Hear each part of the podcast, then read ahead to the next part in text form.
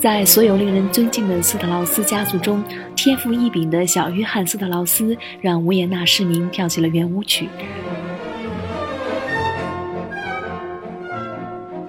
他一生中共创作了圆舞曲一百六十八首，波尔卡舞曲一百一十七首，被人们称为圆舞曲之王。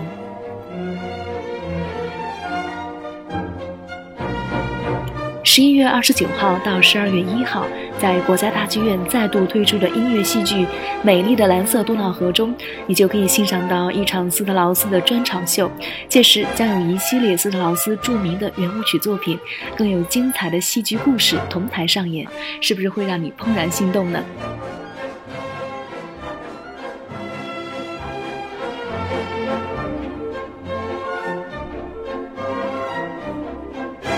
那现在大家听到的是来自小约翰斯特劳斯的《春之声》圆舞曲，作于1883年。当时呢，作者已经年近六旬，但此曲呢依然充满活力，散发青春的气息。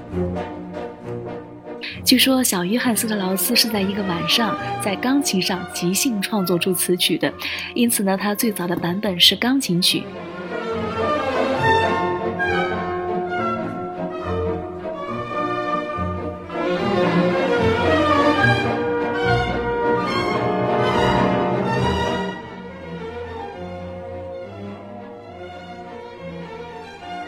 那在最后呢，剧小院也把这部音乐剧的主题音乐《蓝色多瑙河圆舞曲》送给你。